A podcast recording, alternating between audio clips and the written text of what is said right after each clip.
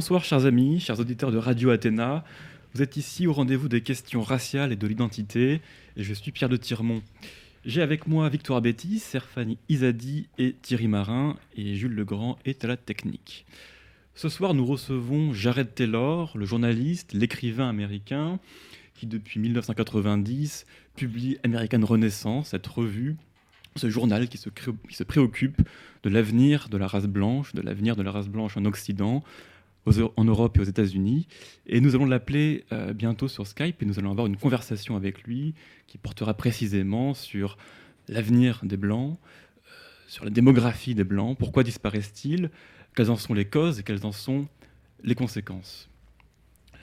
Jules Legrand me... Nous avons un petit euh, souci technique, je ne parviens pas à l'appeler avec un appel vidéo.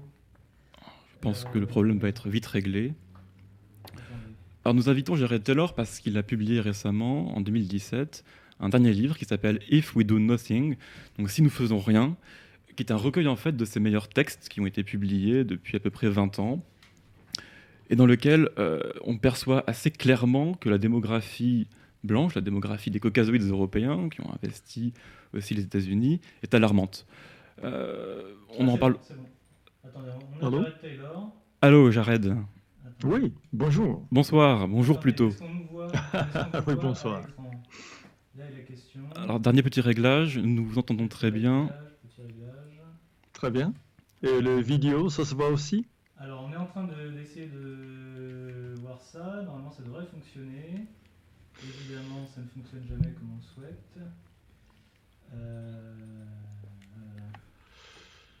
de votre côté à vous, je vois seulement une photo de Henri Lesquin. Oui, nous n'avons pas activé la vidéo chez nous. D'accord.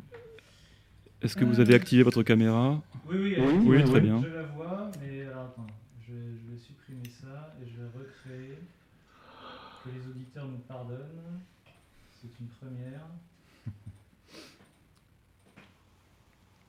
Voilà, normalement c'est bon. Bon est-ce que c'est bon Parfait. Excellent. Alors, euh, j'aimerais revenir premièrement sur euh, votre groupe de réflexion, votre groupe de pensée, American Renaissance. Ça fait déjà 28 ans, je crois, qu'il a été créé. Oui. Et euh, j'ai remarqué une chose intéressante, c'est que vous n'êtes pas ou plus référencé sur Google. Et j'étais assez surpris. Que s'est-il passé? Est-ce qu'il y a une décision de justice de la, de la Cour suprême qui vous a interdit d'être présent sur les réseaux sociaux ou sur Google précisément? Non, non, on apparaît de temps en temps sur Google, mais je crois qu'il y a des algorithmes à, l'intérieur de Google qui limitent. Attendez, euh, problème de son, c'est bon, c'est réglé. Ah. Très bien. Je vous, je vous en prie, allez-y. Ok. Euh, non, nous ne euh, sommes pas absolument bannis de Google, mais si vous faites, euh, faites de, recherches sur nos thèmes, il est possible de nous trouver, mais on n'apparaît pas au début. Et il faut chercher plus sérieusement. ce qui est peut-être plus grave, c'est la manière d'être banni de, de YouTube. Euh, nous avons fait quelques vidéos qui ont été carrément bannies et nous avons fait beaucoup qui ont été limitées. Ça veut dire qu'ils n'apparaissent pas euh, à droite quand vous regardez euh, une vidéo. Et normalement, YouTube suggère d'autres vidéos sur le même sujet et beaucoup de nos vidéos euh, n'arrivent pas sur les suggestions. On peut les trouver, mais il faut d'abord cliquer sur l'écran qui dit euh, alors le contenu est très, très offensif, euh, et allez, c'est dangereux, mais si vous voulez, vous, vous pouvez regarder. C'est ça que je trouve très sérieux, mais en même temps, si on écrit un article sur quelque chose de, très actuel, et dans le passé, c'était plus facile de trouver par en cherchant sur Google que maintenant. Je crois qu'il y a des algorithmes, on ne peut pas le prouver. Mais ce n'est pas uniquement nous, il y a d'autres sites Internet qui étaient bien plus facilement à accéder dans le passé, qui sont plus difficiles à trouver maintenant. D'accord. Et sur Twitter, vous avez été aussi banni, je crois, récemment, mais vous étiez en procès. Oui, oui, nous avons été entièrement bannis, et mon compte personnel et aussi le compte d'American Renaissance. Et la raison qu'ils avaient offert pour notre bannissement, c'était vraiment incroyable. Ils ont dit que nous étions, nous étions affiliés à, un groupe euh, extrémiste violent. Alors ça, Alors ça, je n'imagine même pas. Même nos pires ennemis, le SPLC ou euh, le, le ADL, les groupes qui, enfin c'est comme le LICRA chez vous, les groupes qui nous surveillent de près, ils, n'auraient jamais dit que nous sommes violents ou des, des, affiliations avec des, groupes violents. C'était très très très surprenant. Et nous, oui, on a, on a, lancé, un procès oh, il y a 8-9 mois maintenant, mais ça, ça prend énormément de temps aux États-Unis. C'est pas quelque chose de rapide. D'accord, très bien. Alors, nous vous avons invité pour euh, la sortie de votre livre If We Do Nothing, si nous ne faisons rien. Alors, oui. déjà, si vous pouvez nous, nous, spoiler en quelque sorte, si on ne fait rien, qu'est-ce qui va se passer? De quoi parlez-vous? Ah. Euh, je pars de ce que Renaud Camus euh, appelle le grand remplacement. parce que dans les, tous les pays d'Occident, euh, comme vous savez très bien, les Blancs n'ont pas de solidarité raciale qu'on trouve euh, chez toutes les autres races du monde. Et nous sommes en train de nous permettre d'être réduits à une minorité. Et ça, ce n'est pas uniquement une question de nombre, parce qu'une fois que nous serions une minorité, notre culture euh, va disparaître, et surtout aux États-Unis, les Blancs deviennent de plus en plus méprisés. Et on nous euh, euh, on, dit que c'est à cause de nous que tous les autres groupes ont des problèmes historiques et actuels. Et euh, pour, pour les Blancs de l'avenir aux États-Unis, si on ne fait rien, if we do nothing, l'avenir est très très sombre. Et c'est une question que j'ai considérée depuis, comme vous dites, 28 ans, dès le moment où j'avais lancé American Renaissance. c'est une auto-défaite, c'est une sorte de suicide collectif qui n'a pas de précédent dans l'histoire humaine, je crois. C'est quelque chose de vraiment unique chez l'homme occidental. Je, crois aussi, et je crois qu'Erfat voudrait revenir sur la question de la censure avant qu'on continue sur la démographie. Oui, oui. oui. la censure aux États-Unis, euh, les États-Unis se vantent d'être un pays de liberté de parole. Et de point de vue légal, il est vrai, on ne passe pas en tôle parce que on, écrit quelque chose sur le Shoah ou si on écrit quelque chose sur les différences de QI raciales. Mais euh, actuellement, comme vous savez très bien, ces médias, ces, sociétés euh, privées de Silicon Valley, ils, ils manipulent les nouvelles et les renseignements qui passent majoritairement maintenant sur Facebook, Google, Twitter, etc. Et c'est eux qui ont décidé de bannir nos points de vue euh, des, des, médias. Et les grands médias sont toujours dans les mains des, libéraux, des gens de gauche. Et petit à petit, euh, il, est devenu, il est redevenu difficile à trouver des gens qui s'expriment comme moi et comme autres. Euh, moi, je, moi, je nous appelle des dissidents nous sommes vraiment comme des dissidents en Union soviétique euh, de, pendant, la guerre, pendant la guerre froide. Et nous sommes, d'un certain point de vue, nous sommes euh, persécutés, mais pas par l'État, mais par les sociétés privées. Et d'une certaine manière, c'est encore pire. Euh, oui, je voulais intervenir. Bonsoir, Monsieur Taylor. Bonsoir. Oui, bon, bonjour, bonsoir. oui, les auditeurs de Radio Athéna. Je voulais parler en fait de, de, la manière dont la censure euh, cible ces derniers temps, euh, euh, la censure de, ces entreprises privées cible ces derniers temps la, droite américaine. On, sait très bien que, que, vous êtes très intelligent et mesuré dans vos propos.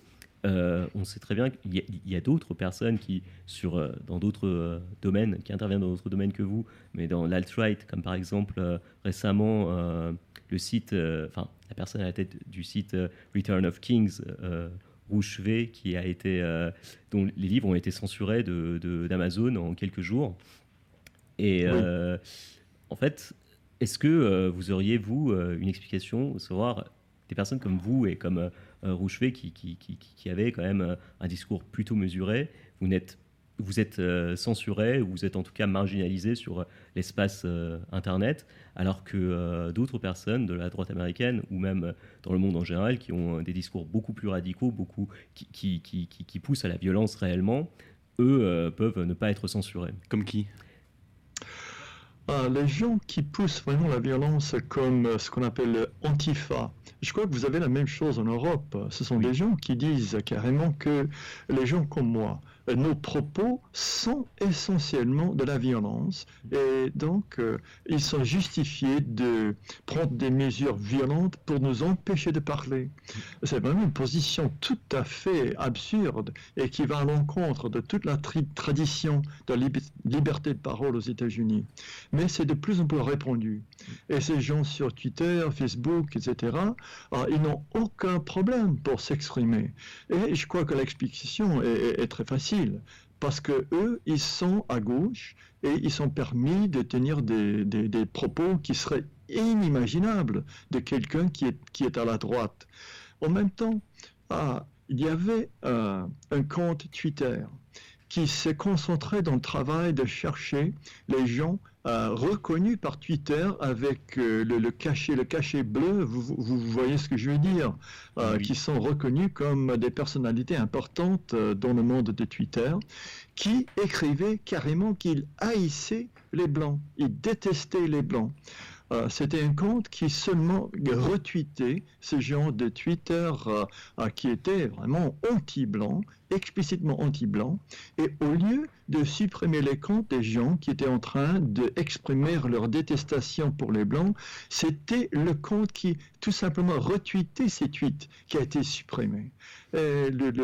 donc on peut très facilement dire que le, le biais, le, comment dirais-je, euh, la mentalité des gens qui dirigent ces sociétés est nettement à gauche c'est seulement les gens de, la droite qui sont supprimés, et ceux, de la gauche, euh, sauf s'ils disent quelque chose euh, vraiment explicite comme euh, à partir de maintenant, on va entourer la maison de Jared Taylor, on va mettre feu à sa maison, et pendant qu'ils étaient en train de se sauver, on va le fusiller.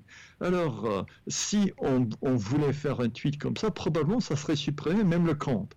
Mais à part une incitation directe à la violence immédiate, il n'y a vraiment rien qui arrive chez ces gens de, gauche. Et euh, vous ne pensez pas que, euh, par ailleurs, c'est un peu en contradiction avec euh, la tradition anglo-saxonne, qui, en tout cas la tradition judiciaire anglo-saxonne, qui ne cherche pas à comprendre les, les intentions des personnes, mais uniquement leurs actes et leurs paroles. et en fait, euh, donc euh, dans la justice britannique, en tout cas, c'est comme ça, par opposition à la justice française qui cherche à comprendre les intentions des, personnes accusées plutôt que leurs actes. Euh, ce n'est pas le cas chez les anglo-saxons. Or, maintenant, on a l'impression que ces entreprises privées ne se limitent pas uniquement aux paroles et aux actes des personnes, mais essayent de, mettre des intentions derrière la parole et les actes. Malheureusement, le système judiciaire des États-Unis a déjà abandonné ce principe depuis à peu près une vingtaine d'années, on a ce qu'on appelle des hate crimes, des crimes de haine. Et c'est uniquement, enfin, c'est d'abord un crime, un crime de violence, par exemple. Et si on s'attaque quelqu'un en se disant, euh, oh, ah, sale quoi que ce soit, sale, sale asiatique, c'est considéré comme un crime de haine. Il y a les peines supplémentaires, en dépit du fait que l'acte de violence, ça n'a aucune différence entre un acte comme ça, qui est soi-disant motivé par la haine, et un acte qui est motivé par autre chose. Et donc, donc nous avons abandonné le principe dont vous, vous parliez tout à l'heure. C'était quelque chose qui n'a pas été très remarqué à, l'époque, mais c'est vraiment un grand pas en arrière. En même temps, ce genre d'enquête de, sur les motivations, sur les motifs des, des agresseurs, s'est concentré sur les Blancs. Euh, aux États-Unis, on sait que chaque an, il y a à peu près 600 000 actes de violence entre Noirs et Blancs. Mais 85% de ces actes, l'agresseur est noir et les victimes est, est blanc. C'est seulement 15% où c'est le contraire. Euh, c'est-à-dire que euh, quand il y a un blanc qui s'attaque à un noir, c'est un cas rare. Et voilà une des raisons pour laquelle on examine de près euh, la motivation pour ce genre d'acte euh, parce que c'est quelque chose de frappant, c'est rare. Il y a un grand, grand nombre d'actes d'agression commis par les Noirs à l'égard des Blancs, mais on passe, euh, on, ignore, on ne s'intéresse pas vraiment à, la, mobile, sauf s'il y a quelque chose de tout à fait explicite et, horrible. Et la gauche insiste sur les policiers blancs qui assassineraient des Noirs sans raison alors que ça se passe généralement dans des villes noires, des quartiers noirs, avec des policiers noirs, des maires noirs. Et des... Enfin, euh, donc cette idée de racisme structurel, comme quoi les blancs seraient violents envers les noirs, est, absurde dès le début si on se penche un petit peu sur les faits. Euh, oui, oui. Euh, les cas les meilleurs connus, comme euh, la mort de Michael Brown à Ferguson dans le Missouri, ça a été considéré par les grands médias comme un acte, un acte explicitement raciste par un policier blanc. Mais c'était même le département de justice de Barack Obama, dirigé par un, noir qui a vraiment une conscience noire qui a déterminé que ce policier blanc, il avait agi d'une manière tout à fait normale. Il n'y avait aucun mm-hmm. problème son comportement, mais même maintenant, chez les Noirs, ah, ce Michael Brown, il est considéré comme un martyr au racisme blanc. Les faits, même quand les faits sont révélés à grand jour, ça ne change pas la mentalité des gens qui sont persuadés que les États-Unis, c'est un pays bourré de racistes. Et que chaque fois, quand il y a un problème pour les Noirs, pour les Hispaniques, on n'a qu'à chercher un raciste ou un système raciste pour expliquer. On, reviendra sur la question du racisme structurel un peu plus tard. J'aimerais d'abord revenir sur la question de la démographie. Vous avez dit que les Blancs allaient disparaître, mais il faudrait, je pense, donner quelques chiffres, parce que, en tout cas en France, l'idée de grand remplacement est vue comme une théorie complotiste absurde par toute la gauche française. Alors aux États-Unis, je ne sais pas si la disparition des Blancs est, un peu plus acceptée. J'ai l'impression que dans les grands médias euh, comme CNN, on, se moque presque du, futur des Blancs qui, euh, sont voués à disparaître. Euh, en France, c'est considéré comme une, comme, ânerie et comme, un fantasme. J'aimerais préciser que l'Union européenne a un, projet sociologique qui s'appelle Becoming a Minority, devenir une minorité. Euh, en fait, elle finance un sociologue d'Amsterdam qui s'appelle Maurice Krull et qui va étudier la mise en minorité des Blancs dans des quartiers, que ce soit en Suède, en Autriche, en Belgique, etc., où les Blancs deviennent une minorité dans des quartiers majoritairement musulmans, africains, congoïdes, etc. Euh, donc les élites ont conscience de ce qui se passe, les médias français, européens disent que c'est un fantasme. Aux États-Unis, qu'en est-il? Est-ce que c'est... Oh, ce n'est pas du tout considéré comme un fantasme. Nous avons des recensements qui considèrent la race des habitants des États-Unis.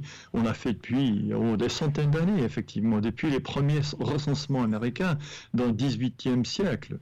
Euh, on compte très précisément le nombre de, de, Congoïdes, comme vous dites, des Asiatiques, des Mexicains. Et maintenant, selon les, projections, c'est à partir de 2040 ou 42, 45, où les Blancs deviendront minoritaires. Euh, c'est quelque chose d'accepté.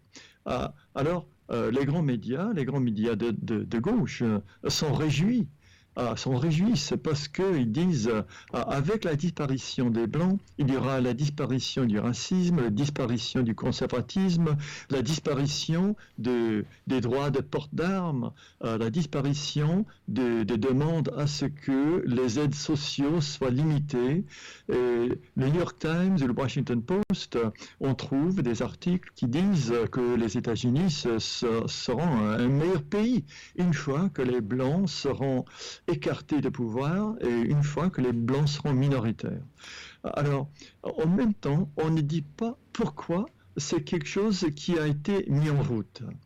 Et c'est quelque chose qui date depuis 1965, parce que jusqu'à cette année-là, il y avait une politique d'immigration aux États-Unis qui avait pour but de maintenir euh, une majorité blanche. À cette époque, euh, les États-Unis étaient à peu près 40, euh, à 88% à 90% blancs, et le reste majoritairement noir et un faible pourcentage d'Indiens américains. Et à ce moment-là, on avait passé cette nouvelle politique d'immigration en disant que c'était plutôt symbolique. Euh, les gens comme Edward, le sénateur, le sénateur Edward Kennedy, ils ont dit qu'il n'y aura pas de grands changements euh, dans la composition raciale des États-Unis, c'est plutôt symbolique. Mais je suis absolument persuadé qu'en 1965, si on, 65, oui, c'était le moment où le Congrès a voté cette nouvelle politique d'immigration. Si on avait expliqué euh, aux, congressmen et aux sénateurs que dans 80 ans, euh, les Blancs seront minoritaires, ils n'auraient jamais, jamais, jamais voté une telle politique. C'était en quelque sorte une arnaque. Il y avait des gens qui euh, ont cru dès le début que ça allait changer définitivement les États-Unis, mais ils ont gardé la silence et c'était surtout l'idée que non, non, non, c'est tout à fait symbolique. Et à cause de ça, on avait voté cette loi. Et, qui a poussé justement pour cette nouvelle politique? Ah, enfin, c'est pas uniquement euh, certains groupes. Il y avait des idéalistes euh, chez les blancs, mais aussi euh, il faut il faut pas nier que des groupes des groupes juifs ont été très forts en demandant que la politique change. Et après la vote, c'est chez eux qu'on avait trouvé que eux ils avaient l'idée que les États-Unis deviennent de plus en plus non blancs. Euh, c'était euh, les, non-juifs euh, qui avaient poussé l'idée mm. que ça c'est plutôt symbolique. dans l'histoire des États-Unis, les Irlandais, par exemple, ont beaucoup essayé, ont souvent essayé d'augmenter l'immigration des Irlandais. les, les, Scandinaves ont demandé qu'on laisse entrer plus de, plus de Scandinaves. C'est uniquement chez les groupes juifs que eux, ils ont dit, ben, euh, laissez entrer tout le monde, vraiment tout le monde, non seulement d'autres juifs de l'Europe, de, euh, de, la Russie qui étaient persécutés, mais euh, laissons entrer tout le monde. C'était eux, dès le début, qui avaient, qui avaient circulé l'idée que la diversité, c'est la grande force des États-Unis. On reviendra à la fin de l'émission sur les causes du grand remplacement, on essaiera de faire une liste, et effectivement, les juifs sont, sont en bonne place, mais... Euh, il y, a un point fondamental, c'est que euh, vous avez fait une vidéo et un article qui, euh, qui disent que les pères fondateurs des États-Unis voulaient une Amérique blanche. Et aujourd'hui, on entend pourtant que les États-Unis se sont fondés sur le, multiculturalisme et sur une diversité d'ethnies et de races. Alors, est-ce que c'est vrai? Est-ce que les pères fondateurs étaient vraiment pour une, une Amérique blanche, une immigration uniquement européenne? Ah, tout à fait, tout à fait. C'est dommage qu'ils n'ont pas écrit ça dans la Constitution.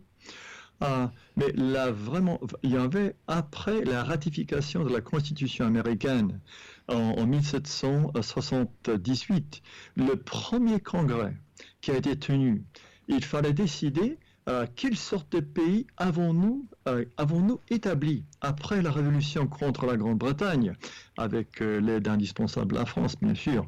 Mais il fallait décider quelle sorte de pays sommes-nous et la première loi sur la naturalisation a réservé la citoyenneté américaine uniquement aux blancs, aux blancs libres justement. Parce que aussi c'est quelque chose de peu connu, mais il y a des blancs qui étaient, il y avait un système d'esclavage qui ne descendait pas de père en fils, mais pendant la vie des, Blancs qui sont arrivés euh, en tant qu'une sorte d'esclavage. Eux aussi, il était vraiment comme la propriété, on pourrait les vendre, etc.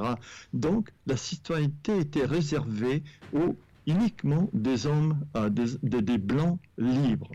Et c'était effectivement l'idée qui avait continué et persisté euh, euh, jusqu'au moment où euh, le Congrès a décidé de changer, la politique d'immigration. C'était, il y avait la, la, politique d'immigration, la loi sur l'immigration qui a été votée en 1924, par exemple, avait pour but de préserver les proportions des Européens du Nord, des Européens du Sud, etc., qui existaient au moment de 1890. Voilà, c'est comme ça qu'on réglait l'immigration. Si les Européens du, du Nord étaient 70% de la population, 70% des immigrants étaient ce genre de personnes, pour maintenir ces proportions. Et au moment de la, de la vote sur la nouvelle loi d'immigration en 1965, il y avait quelques sénateurs qui ont dit mais, mais pourquoi, pourquoi il est mauvais de vouloir garder euh, nos proportions? Pourquoi est-ce que c'est mauvais? Et, il n'y avait aucune réponse. Que répondez-vous à l'argument qui consiste à dire que les États-Unis se sont fondés sur le grand remplacement des Indiens d'Amérique? Donc vous, devez accepter vous aussi maintenant à votre tour votre grand remplacement les gens qui disent que nous avons volé euh, le pays des Indiens, euh, effectivement, c'est vrai. C'était un peuple qui vivait dans euh, l'âge des pierres. Et il était absolument inévitable que euh, l'Amérique du Nord soit colonisée par un pouvoir ou autre. Euh, si ce n'a pas été euh, les, les- les Britanniques, ça aurait été les Européens, ou peut-être les Russes, un énorme continent qui était pratiquement inhabité par des gens, par des tribus extrêmement primitifs. Rester comme ça perpétu- en perpétuité, ça aurait été vraiment impensable. Mais les gens qui disent que étant donné que les États-Unis étaient volés des Indiens, les gens, les voleurs, n'ont pas le droit de dire que les autres ne peuvent pas entrer. On croit, est-ce que ça aide aux Indiens? Euh, Parce qu'ils disent que pour les Indiens, c'était une catastrophe. Alors, les Indiens, ils ont lutté acharnement pour garder leur territoire. Mais nous, on n'a pas, une- nous, on n'a pas le droit de lutter pour garder notre territoire. Et je, je- je vous répète, on croit, est-ce que ça aide aux Indiens si les États-Unis se transforment d'un pays qui est major- majoritairement blanc à un pays qui est majoritairement euh, asiatique ou hispanique? Si les blancs n'avaient pas le droit de vivre ici, comment, comment pourrait-on justifier l'idée que les Asiatiques ont le droit de vivre ici? Ça n'a aucun sens Tout à fait. essentiellement, essentiellement, c'est un argument pour, euh, pour s'attaquer aux Blancs, pour dire que la société des Blancs est illégitime. Alors, je rappelle que vous temps, avez dit que en c'est même en... temps, en même Oui. temps, il faut dire que euh, les Indiens, entre eux, euh, ils, ils se... euh, Oui, c'est vrai. oui, ils, ils se sont volés du terrain. Les, les, les, les, les Sioux, par exemple, euh, on les trouve normalement dans les, dans, les, dans les histoires, dans les livres d'histoire dans l'ouest des États-Unis. Mais c'est un groupe qui avait des, beaucoup de bagarres, ils sont, avaient une origine vers les Grands Lacs, ils se sont bagarrés euh, contre les tribus, et dans l'ouest, ils ont envahi, et ils, ont, ils sont emparés de, des territoires de à peu près 4 ou 5 ou 6 autres tribus.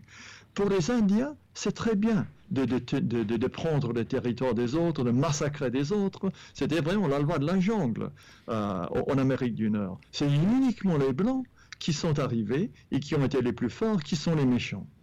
Oui, au final, euh, on peut dire que les Blancs, avec leur apport technologique, notamment les, les armes à feu, ont un Oui. peu euh, disturbé, enfin, des- bougé un peu l'équilibre des forces, dérangé l'équilibre des forces entre les tribus indiennes. Mais euh, dès que les Blancs ont fourni, par exemple, des fusils à certaines tribus, ils s'en sont servis pour aller attaquer les- la tribu d'à côté. Oui, oui, c'est en quelque sorte une tragédie, c'est les Indiens. Ils se sont jamais unifiés pour euh, résister aux Blancs. Ils avaient, ils avaient, il y avait toujours, si la cavalerie américaine voulait pacifier certaines tribus, on n'avait qu'à s'adresser aux tribus voisines pour dire, ben, aidez, aidez-nous à supprimer ces gens-là. Et ils, ils sont arrivés vraiment joyeusement pour aller scalper, massacrer, mutiler leurs ennemis traditionnels. C'est le cas d'ailleurs dès, dès l'arrivée euh, des Blancs, dès, dès- dès l'arrivée des Espagnols en fait. euh, en Amérique centrale, euh, les Espagnols utilisent euh, des, des populations, ils s'allient à des populations locales euh, pour en fait euh, détrôner les populations qui, qui, qui avaient des hégémonies dans la région. C'est tout à fait exact, oui. Alors vous dites que le grand remplacement aux États-Unis, enfin la, la majorité ne sera plus blanche à partir de, de- de 2040. Euh, en Europe, en France, on sait qu'en 2025, la population française sera à peu près composée à 25% de- de- de- d'immigrés ou descendants d'immigrés.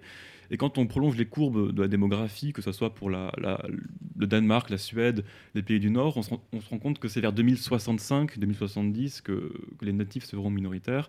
Donc on a à peu près le même problème à des, des échelles de temps assez similaires.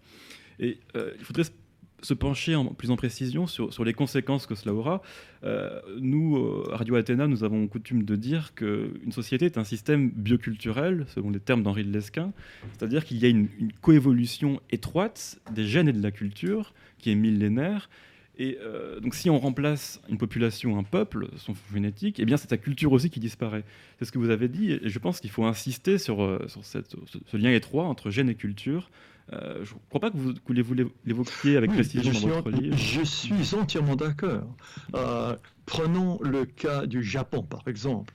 Le Japon a une culture ancienne, délicate, merveilleuse. Est-ce qu'il y a vraiment une seule personne dans le monde qui croit que la culture japonaise sera à porter jusqu'à dans l'avenir par des, euh, par des Pakistanais ou par des, Haïtiens ou par, des, des, Nigériens. Euh, non, ça ne serait absolument pas possible. Le, pour que la culture japonaise persiste, il faut des Japonais. C'est uniquement quand on part de la culture occidentale qu'on se donne cette idée ridicule que n'importe qui peut venir un homme de l'Ouest, un homme de l'Occident. Et moi, je pose la question souvent à ces gens de personnes. Alors, pouvez-vous imaginer euh, aller vivre en Arabie Saoudite ou peut-être en Cambodge et vous et votre famille et vos, vos enfants, vos petits-enfants, euh, est-ce que vous pourriez vous assimiler parfaitement dans cette société? Et pour eux, non, c'est très très difficile à imaginer une genre de ce sorte d'assimilation.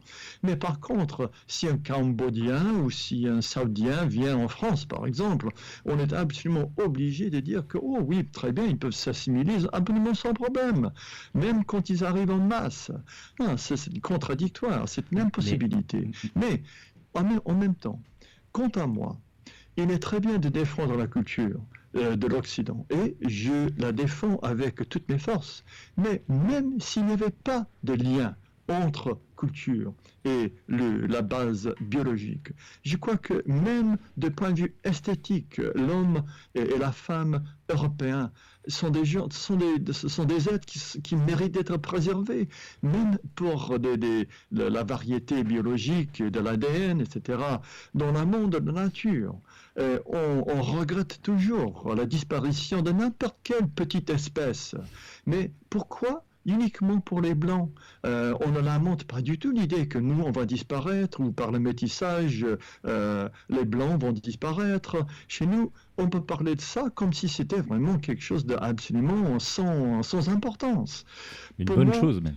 Pour moi, les Blancs, c'est ma famille, ma, ma, grande famille. Ce sont des gens qui, qui sont mes parents, peut-être un peu distants, mais je suis, je suis plus proche de tous les Blancs du monde que de n'importe quel autre groupe. C'est un point. C'est ma famille qui est en train de se disparaître. Mais euh, justement, en fait, euh, vous, vous, dites que euh, euh, pour, euh, en fait, vous parlez de culture euh, et de, de, race, mais les valeurs occidentales ont cette prétention d'être universelles et les occidentaux, eux, ont la, une tendance à l'empathie plus importante que les autres populations ça, c'est un point qu'on évoquera à la fin qui est intéressant. Ça, sur les, vraiment sur les, causes euh, du déclin. Euh, vous avez dit un, mot intéressant, c'est que les, Blancs forment une, grande famille, votre famille. Dans votre livre, vous citez Frank Salter, qui a étudié la question d'un point de vue génétique. Est-ce que vous pouvez nous, résumer un petit peu ce que Frank Salter dit? Il nous dit qu'en fait, qu'une nation est une grande famille et que ça se vérifie génétiquement. Il y a une proximité génétique entre des, nationaux pris au hasard d'une même nation homogène. Oui. Euh, c'est-à-dire qu'il y a un phénomène qui est quand même euh, incroyable pour beaucoup de monde. Mais normalement, on croit que génétiquement, on est plus près de ses propres enfants qu'à n'importe quelle autre personne du monde. Ce n'est pas forcément le cas.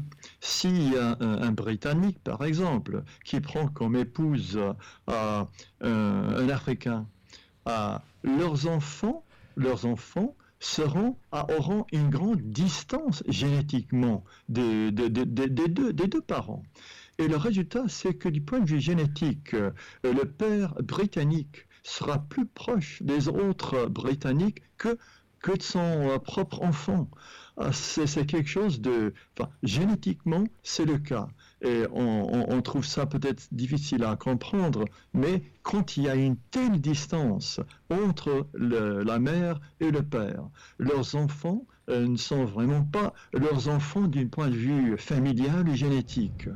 Et Frank, Salter a, calculé en fait un coefficient intéressant. Il a montré que plus une société était euh, hétérogène génétiquement, ethniquement, et plus il était difficile d'avoir par exemple un état-providence généreux, et il n'est pas le seul. Tatu Vananen, de, de, la même manière, a calculé que plus un État était hétérogène ethniquement, racialement, génétiquement, et plus il était conflictuel.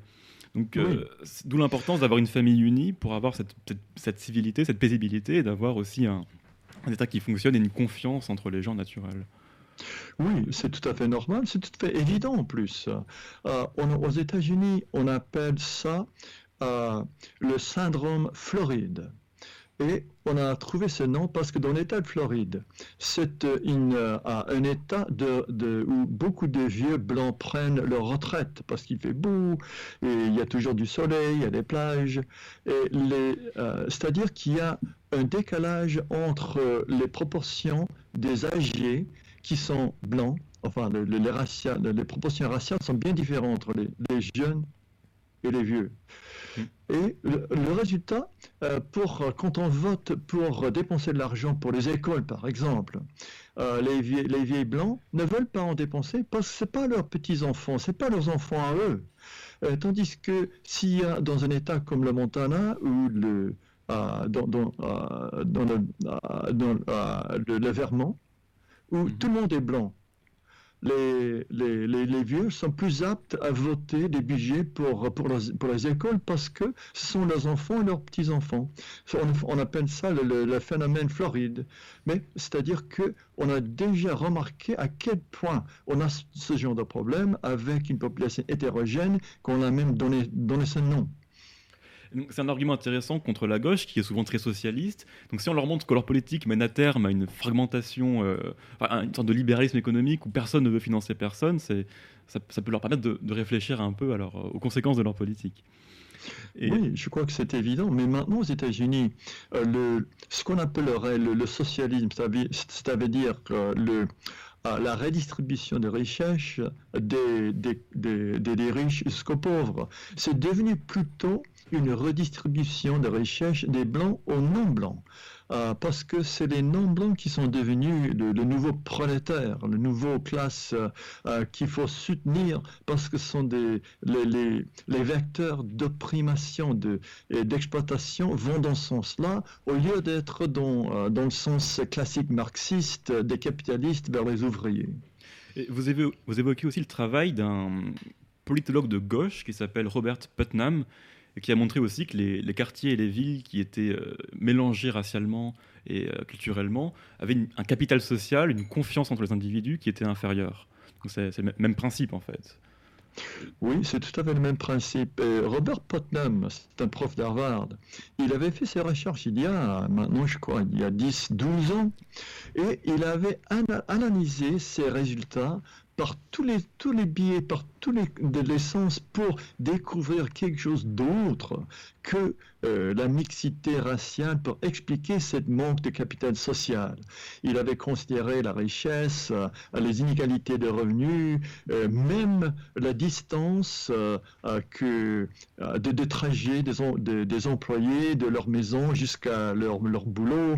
Il a cherché toutes sortes d'explications pour déterminer pourquoi dans ces, gens, dans ces quartiers hétérogènes, il n'y avait pas de, de, confiance les uns aux autres. Mais enfin, il était obligé de reconnaître, c'était la mixité, la diversité même qui était la cause. Mais il a refusé de publier ses résultats parce qu'il n'aimait pas du tout. Et c'était en conversation avec un journaliste britannique où il avait parlé très légèrement de ce qu'il avait trouvé et ça, a apparu dans les journaux. Il était enfin obligé de faire publier ses papiers. Mais ce qui est encore plus lamentable, après avoir publié ce qu'il avait découvert, enfin il, était, il ne voulait pas le faire, mais il était obligé. Il a dit que, ben, euh, mettons que c'est quelque chose de provisoire au bout d'un certain temps, la diversité ne sera pas quelque chose qui va diminuer euh, le, capital social. Il n'avait aucune preuve, aucune évidence, aucune raison de le dire, mais il s'est considéré vraiment obligé de dire c'est pas quelque chose de vraiment dangereux pour notre société, en dépit de toutes les données que lui-même il avait découvertes. En fait, il se fondait sur l'immigration des, euh, des, Européens pour montrer qu'à terme il y avait une assimilation, alors qu'on parlait d'Européens qui avaient la même culture et la même race. Donc c'était un sophisme. Enfin, c'était pas la même nature de l'immigration. Oui. Oui, en ce qui concerne les Européens, au bout de trois générations, euh, on ne trouve plus de différence, point de vue, la tendance à se marier avec euh, les gens du, même pays d'origine, la tendance euh, d'être universitaire, les revenus par tête, etc. Au bout de trois générations, si vous êtes allemand, si vous êtes français, si vous êtes allemand, enfin si vous êtes britannique, point de vue statistique, il n'y a plus de différence. Mais comme vous savez très bien, les, les, les Congoïdes et les Amérindiens aux États-Unis sont là depuis très très très longtemps. Et il y a des, des, des, des différences qui persistent. Les Européens s'assimilent, et si vous êtes d'origine catholique, si vous êtes d'origine protestante, ça n'a aucune importance. Vous devenez américain au sens propre du terme. Je note que vous avez euh, conservé le terme caucase, euh, congoïde et caucasoïde. Euh, je vous félicite. L'influence d'Henri de Lesquin traverse les, Oui. l'océan. Et je, je- je tiens à préciser que le travail de Robert Putnam a été répliqué, reproduit depuis maintenant 15 ans, et que tout récemment à Berkeley, donc une, fac de, gauche, on a retrouvé les mêmes résultats. Il, euh, a été montré à nouveau que dans les, les villes et les quartiers mélangés racialement, on retrouvait cette baisse de la, confiance entre les individus, entre les groupes et au sein des mêmes groupes. Donc c'est pas une étude euh, qui a été faite euh, de manière isolée, c'est vraiment quelque chose qu'on retrouve constamment dans les études sociologiques. On trouve ça dans sortes de pays, même dans les pays africains. Si vous avez un voisinage où il y a beaucoup de tribus différentes, on trouve le même phénomène. S'il y a des langues des religions différentes euh, dans les pays étrangers, on a, on a fait ce genre de, de- de travail vraiment dans au moins une douzaine de pays. Et on trouve toujours, toujours, toujours les mêmes résultats. Cette diversité, ça tue, ça tue la confiance, ça tue la capitale sociale. Mais si on y réfléchit, on n'a pas vraiment besoin de faire ce genre d'études pour arriver, arriver à cette conclusion. Ça, ça s'entend, ça se voit. Et euh, euh, au- durant le XXe siècle, euh, on a pu aussi remarquer des choses euh, du genre avec des populations qui génétiquement sont pourtant très Mhm. proches, mais par exemple en ex-Yougoslavie ou au Moyen-Orient, dans des pays qui ont... euh, ce n'est même plus des différences raciales, c'est juste des différences ethniques avec des personnes, avec des individus euh, euh, génétiquement très proches les uns des autres, mais culturellement différents, qui euh, euh, n'arrivent pas à cohabiter euh, ensemble tant qu'il n'y a pas un État euh, euh, autoritaire pour euh, imposer la cohabitation. Oui, tout à fait. Et même des gens qui sont vraiment proches les uns aux, ou le- euh, les, les uns aux autres, comme les Tchèques et les Slovaques. Ils sont décidés qu'ils seraient plus, plus heureux qu'ils s'ils, euh, habitaient d'une manière séparée. Et ça, encore, il, est vraiment rare que des gens qui, sont, qui partent d'une langue différente, ou d'une différente religion, ethniquement différente, se disent ben, on va vivre ensemble. Non, non, on préfère, on préfère séparer. On préfère vivre euh, ensemble avec des gens qui vous ressemblent. C'est tout à fait normal et naturel. Mais en dépit de tout ça, en dépit de toutes ces études, on persiste à dire aux États-Unis que la diversité, c'est notre grande force. C'est peut-être la force, la plus grande force des États-Unis. C'est vraiment devenu un slogan obligatoire aux États-Unis. On ne trouvera pas euh, euh, un, grand, un grand personnage du média ou un grand politique ou un président qui ne enfin peut-être Donald Trump ne dirait pas ça, mais à part lui, tout le monde dirait que la diversité, c'est la plus grande force des États-Unis. C'est idiot, c'est incroyable, mais c'est devenu vraiment la religion de la gauche et la religion américaine. Euh, peut-être que c'est euh, la plus, euh, effectivement, c'est peut-être la diversité la plus grande force d'une ethnie particulière aux États-Unis, en tout cas. C'est vraiment euh, une équipe particulière qui a inventé cette phrase et qui l'a circulée, mais c'est vraiment la faute de la majorité, la faute euh, euh, des, des Blancs européens pour, pour avoir accepté ce genre de stupidité. On, pourrait évoquer concrètement les, les différences biologiques qu'on a entre les différentes races en Europe et aux États-Unis pour voir à quel point il y a une, une incompatibilité en fait euh, de, civilisationnelle. Par exemple, des Congoïdes. euh, il est assez connu maintenant que les Congoïdes ont un QI moyen de 85 aux États-Unis. Si on prend les Blancs comme référent à 100. 15 points de différence, je pense que c'est absolument énorme. Euh, Qu'est-ce que vous avez à nous dire sur ces différences intellectuelles, mais pas que aussi? Oui, ça veut dire que, en dépit du fait que chez les Blancs, 50% des Blancs ont un QI plus élevé de, de 100. Euh, chez les Noirs, c'est uniquement 16%. Seulement 16% ont un QI qui, est, euh, qui passe au-dessus euh, des, chiffres de, de 100. Et quand on part d'un QI de 120, par exemple, qui est vraiment le QI minimum pour euh, faire des études universitaires approfondies, ou pour être avocat, ou avoir un travail, un travail difficile. La proportion des blancs qui ont un QI comme ça, c'est à peu près 30 fois plus grande que les noirs. Et quand on passe au QI de, de 140, euh, 150 vraiment des niveaux de génie. Il n'y a pratiquement pas, pratiquement pas de noirs qui ont ce genre de QI. Et en même temps, quand on parle des QI de, de 75, il y a proportionnellement un grand, grand, grand nombre de noirs qui ont ce genre de, de QI très bas. Et les résultats sont tout à fait prévisibles. Il y avait un grand chercheuse euh, qui s'appelle euh, Linda Gottfredson de l'Université de Delaware qui a travaillé sur la distribution des QI en Amérique euh, pour chez les Noirs et chez les Blancs. Et elle a considéré les QI nécessaires pour entrer dans certaines professions. Elle avait trouvé que les Noirs sont représentés, sont représentés absolument au niveau euh, que ça, on s'attendrait donner leur QI, peut-être d'une manière plus élevée même, parce qu'il y a des préférences pour les Noirs, pour devenir professeur, pour devenir, euh, pour travailler dans l'administration. L'idée donc, euh, peut-être on, en parlera plus tard, mais l'idée que la société américaine est systématiquement raciste, qui opprime les Noirs, qui les empêche de monter au niveau que mériterait leur, euh, leur capacité, c'est totalement faux, c'est totalement faux. Effectivement, donc on voit donc que leur, résultat sur les tests de QI correspond parfaitement à leur niveau social et économique, donc on ne peut pas dire que les tests sont biaisés envers eux. Non, en, plus que les, tests qui sont, euh, si, si, les Noirs ont des, des, résultats inférieurs aux Blancs, on dit que les tests sont biaisés. Pourtant, les mêmes tests donnent des résultats pour les Asiatiques plus élevés que chez les Blancs.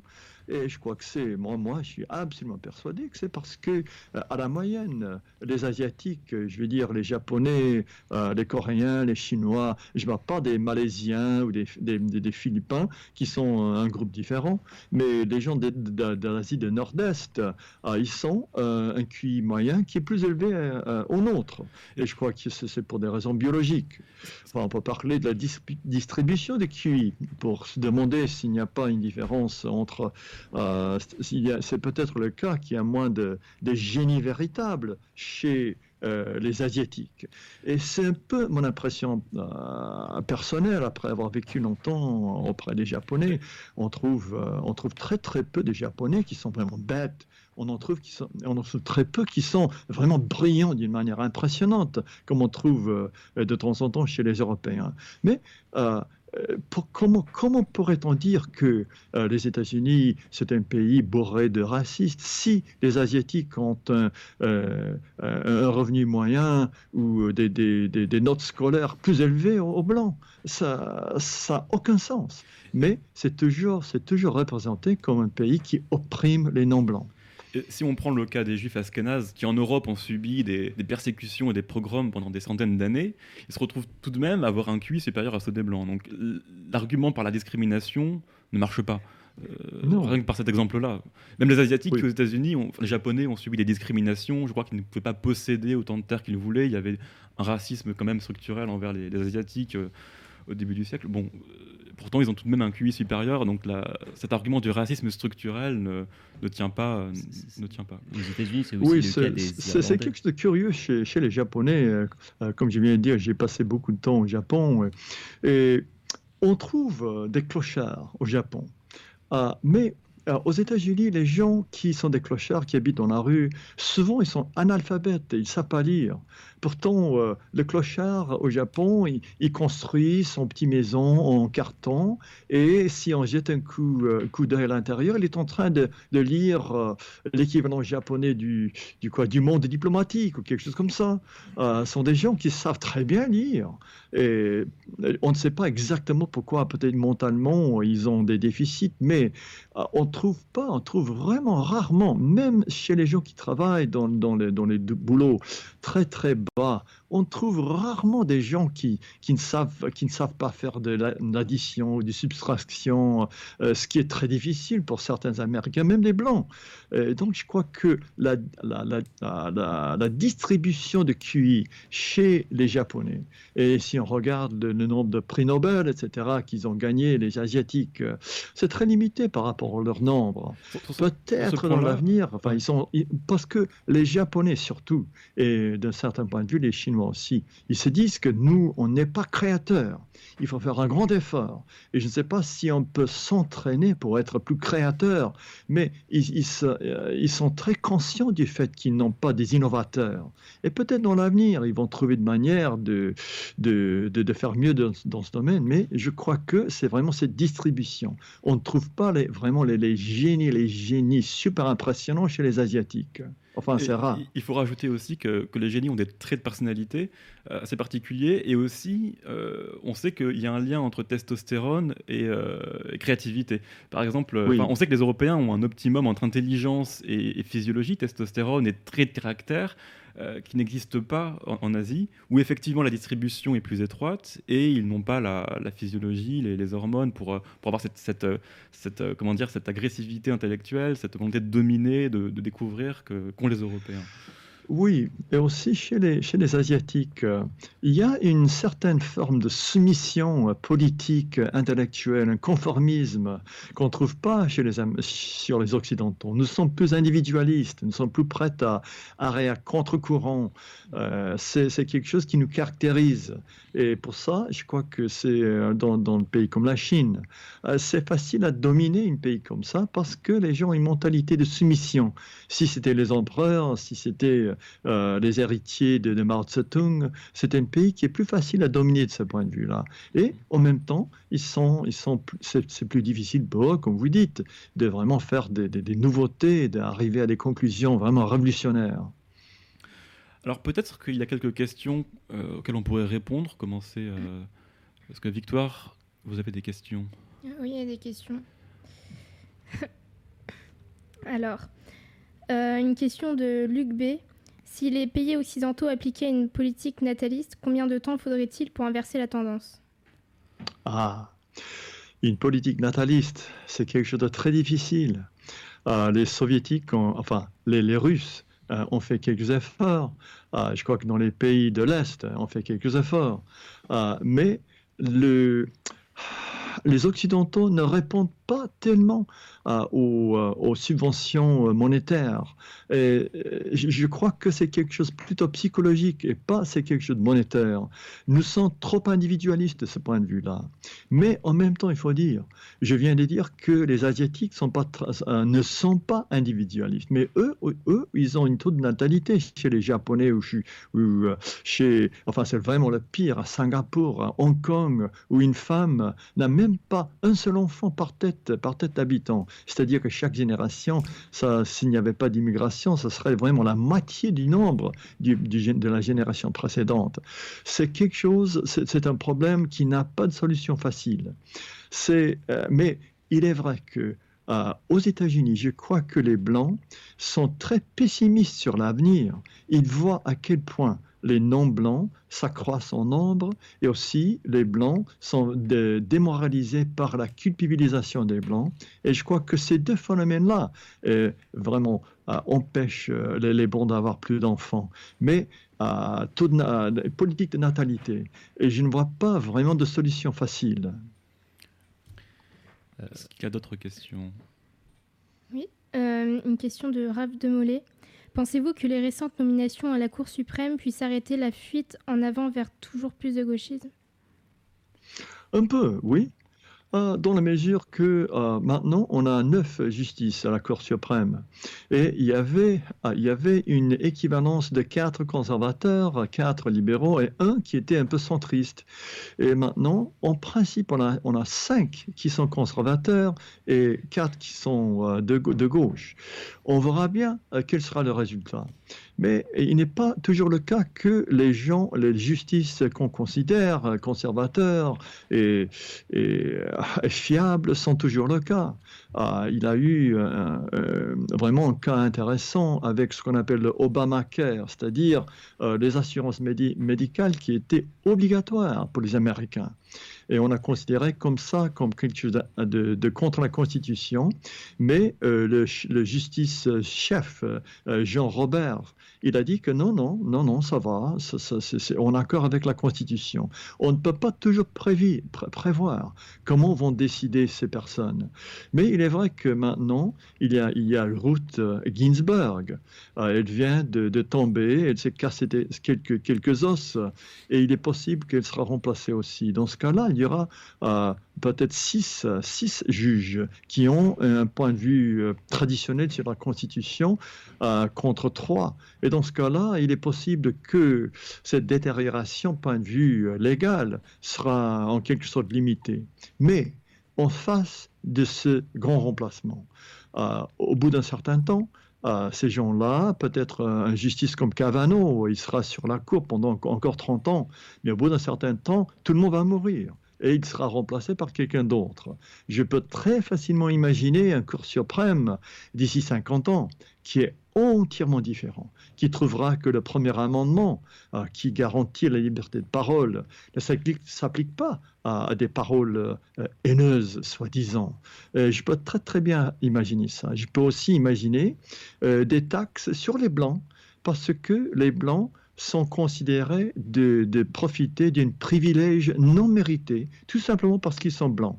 Et alors, s'ils sont des exploiteurs depuis des, depuis des depuis euh, euh, le début des États-Unis, et s'ils méritent des privilèges euh, non mérités, pourquoi pas un, taux de revenus, un taux supplémentaire de revenus sur les blancs de 15%, 12%. C'est, n'est pas du tout inimaginable. Donner une Cour suprême qui, est, qui, serait, qui pourrait être nommée par euh, les présidents de l'avenir, blancs, hispaniques, asiatiques, je ne sais pas. C'est, c'est, pas du tout de la fantaisie, c'est, tout à fait possible. On va prendre une dernière question. On reviendra ensuite sur d'autres questions. Mais euh, Dickies vous demande quel est le plus gros reproche que vous feriez à Trump? de n'avoir tenu ses promesses. Ah, il avait dit qu'avec un ordre présidentiel, il pourrait euh, à revoquer les amnesties pour les jeunes immigrants qui ont été amenés aux États-Unis par leurs parents quand ils, étaient quand, ils étaient jeunes. Il avait promis de faire ça son premier jour dans la Maison Blanche. Euh, il n'a pas fait. Mm. Il a promis de construire ces grands murs à la frontière mexicaine. Il n'a pas fait grand-chose pour avancer cette idée.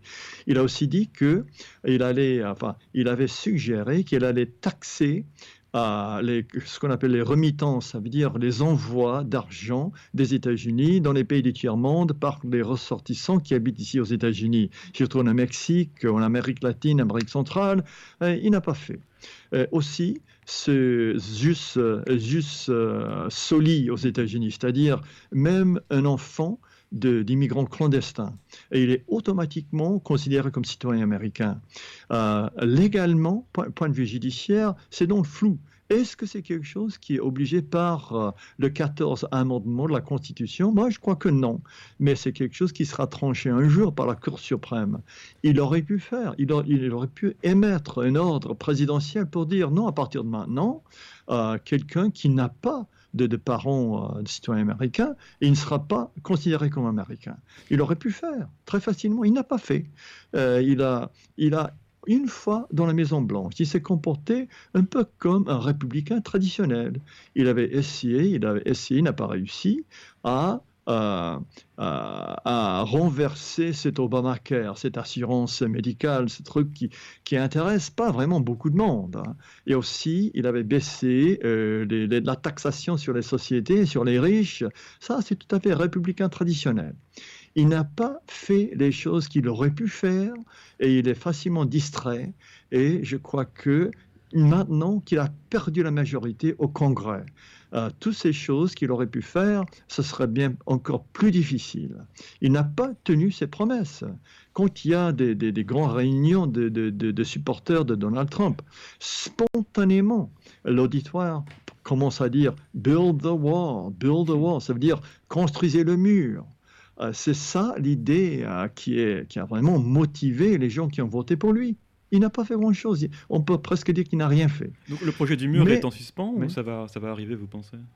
Pardon? Le, projet de construire le mur, est-ce qu'il ah, est abandonné Je crois que Non, je, probablement ça, ça ne va pas avancer. Surtout parce que le Congrès est, est maintenant dans la main des démocrates. Et ils ne vont pas voter, ils vont pas voter les fonds nécessaires. Il n'a pas vraiment, vraiment fait un grand effort. Si au lieu de se lutter contre Obamacare, si au lieu de lutter fort pour cette euh, réduction de taxation, s'il avait vraiment travaillé sur cette idée de, construire le mur, ça, il y a quelque chose qui aurait été peut-être possible. Euh, aussi, il avait promis de faire des choses euh, pour l'infrastructure américaine.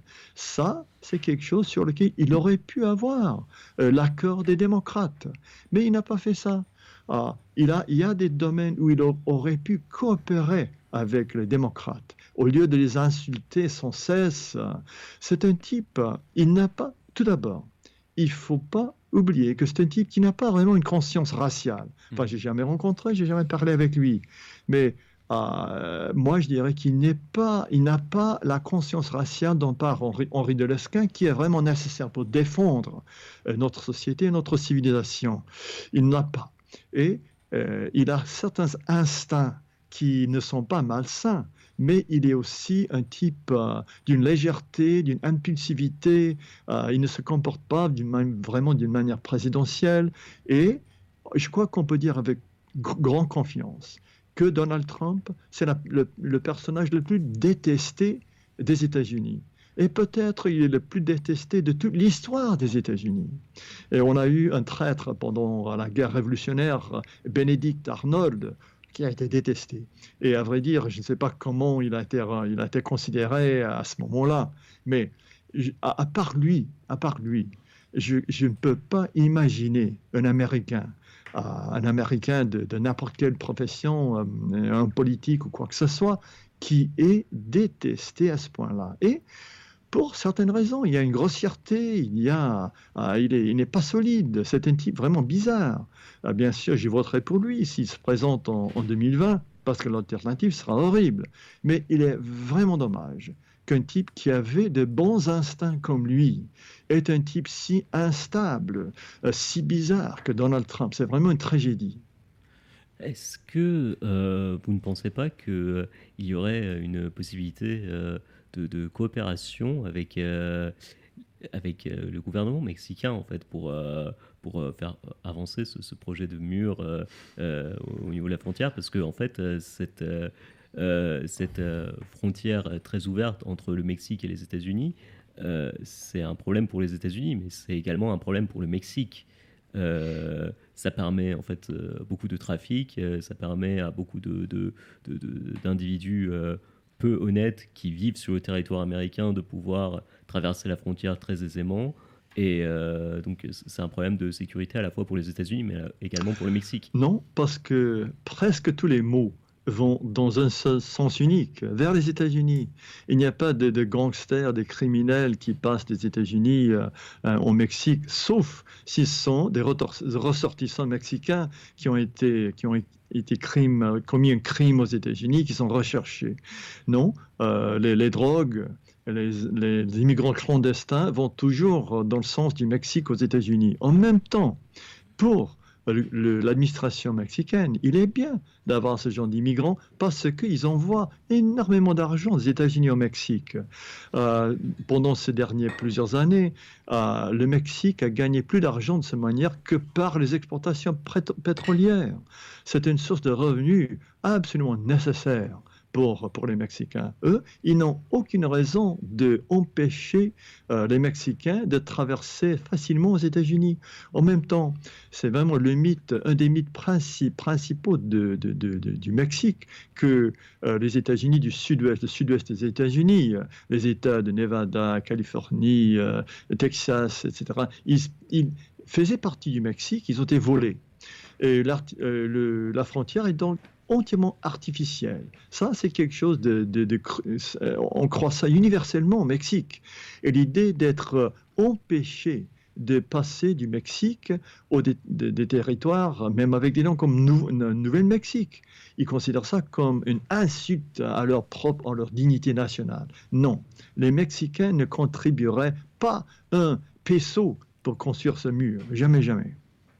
Oui, parce que c'était aussi une promesse de campagne de Donald Trump, parce que je rappelle que la promesse complète était We're gonna build a wall and Mexico's gonna pay for it. Oui, voilà, voilà. Et tout le monde se demandait, mais comment est-ce que le Mexique va payer pour ça? Mais c'était un taxe sur ces transferts d'argent vers le Mexique, s'il avait une taxation de 10%, par exemple, parce qu'il y a des transferts énormes il aurait pu, euh, il aurait pu récolter pas mal d'argent pour construire le mur. Mais il n'a pas fait, il n'a pas, même pas de tentative à faire quelque chose de pareil. C'est un type euh, qui n'a pas, il n'est pas solide, il n'est pas persistant. Il, saute d'une idée à, l'autre. Et sa manière de, réagir quand il était juste euh, récemment en France, à insulter la France de cette manière-là, à quoi bon ça? C'est un type, c'est vraiment tragique qu'on a un type si qui, manque d'équilibre, qui est dans la Maison Blanche et qui aurait pu faire énormément de bons, énormément de choses très très bien pour les États-Unis, il n'a pas fait. Et on pourrait vous demander, euh, dans une situation idéale, dans les euh, personnalités publiques américaines, quel euh, président vous penseriez qui serait, qui serait encore meilleur que Donald Trump à l'heure actuelle? Hmm. Peut-être vous connaissez le nom de Patrick Buchanan. Oui. oui. Ah, c'est un, il est journaliste. Il s'est présenté aux élections. Euh, oh, pour la première fois, c'était 98 à peu près. Mais il s'est présenté plusieurs fois pour le parti euh, Réforme, parti aussi. Mais il n'a pas, pas gagné la nomination du parti républicain. C'était vraiment dommage. Il s'était, euh, d'un certain point de vue, Trump avant la lettre. Et lui, il a été très généreux à l'égard de Donald Trump. Il a dit, euh, moi, j'étais un peu trop tôt. Et Donald Trump, euh, pendant sa campagne, il a basé sa campagne sur les mêmes idées que moi, mais les États-Unis avaient progressé jusqu'au point où il a, il a, reçu, il a réussi et moi, je n'ai pas réussi. Mais Buchanan, c'est un type sérieux, c'est un type présidentiel, c'est un type qui ne se déconne pas. Si c'était lui, bah maintenant il est pas âgé, il est peut-être un peu trop vieux pour être président, mais un type comme lui, comme lui aurait été bien mieux. À vrai dire, il m'est difficile de pointer le doigt et dire ce type-là, il ferait vraiment bien comme président. Euh, comme parmi les hommes politiques en Amérique, euh, euh, il y en a qui ont une certaine conscience raciale. Il y a un congressman King de, de Ohio. il a dit, enfin, c'est quelque chose de notoire, c'est lui. Il a dit on ne peut pas préserver notre propre civilisation avec les enfants des autres. Hum, hum.